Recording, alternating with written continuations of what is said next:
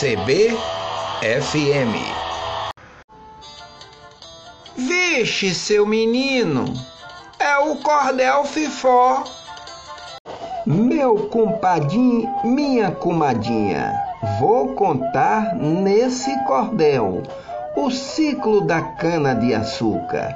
Esta história sem igual aconteceu no litoral, nos engenhos de cana e o seu canavial. Os trabalhadores eram escravos. Ali viviam e faziam de tudo, mas sem nenhum direito legal.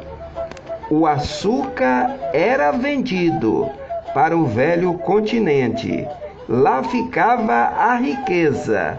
Nos engenhos só restava trabalho, sofrimento e tristeza. CBFM.